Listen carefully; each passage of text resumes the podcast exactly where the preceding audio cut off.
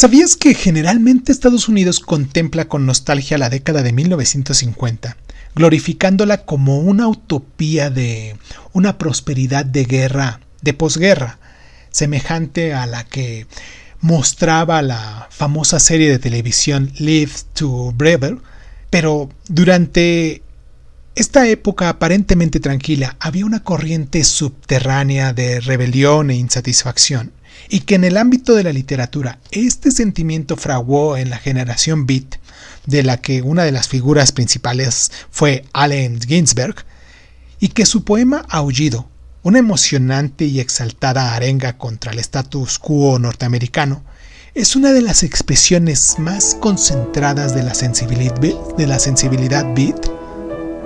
Esto es Crónica Lunares y hoy hablaremos de Aullido. Comenzamos. Ginsberg era ciudadano de Nueva York hasta la médula, como dicen. Nació y se crió en Nueva Jersey, fue a la Universidad de Columbia y vivió en Manhattan casi toda su vida. En Columbia rápidamente trabó amistad con Jack Kerouac y William S. Burroughs, que acabarían convirtiéndose en los principales autores de la generación Beat. Una vez finalizados sus estudios, viajó frecuentemente, mezclando sus raíces judías con el budismo zen, la política de izquierda, la música de jazz y un preocupante consumo de droga, como muchos de su generación. Aullido y otros poemas, hecho en el año de 1956, si no me equivoco, es el primer trabajo de peso que publicó. El poema que da nombre a la obra es una diatriba extensa, irracional, emotiva y, ciertamente desnuda que pone patas arriba el entorno social norteamericano aparentemente perfecto de los años 50 y dice algo así. Vi a las mejores mentes de mi generación destruidas por la locura desnudos histéricos y muertos de hambre que se arrastraban por las calles de los negros, al amanecer buscando una dosis furiosa.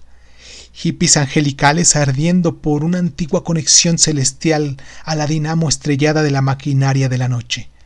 Que pobres y andrajosos y con ojos cavernosos y colocados Pasaron la noche fumando en la oscuridad sobrenatural de pisos de agua fría, flotando sobre las cimas de las ciudades reflexionando sobre el jazz, que desnudaron sus cerebros al cielo bajo. Él y vieron ángeles maometanos tamboleándose sobre los techos de apartamentos iluminados. Este poema está dirigido en esencia contra el materialismo del modo de vida norteamericano, y aunque también entra en el tema de la adicción a la droga, a la censura, a la homosexualidad y a la espiritualidad. El trabajo fue prohibido casi de forma inmediata por ser obsceno, pero después de una batalla legal de alto nivel en que la Unión de Libertades Civiles salió en su defensa del autor, el juez de California dictaminó que Aullido y otros poemas tenían una relevancia social redentora y que debía seguir imprimiéndose.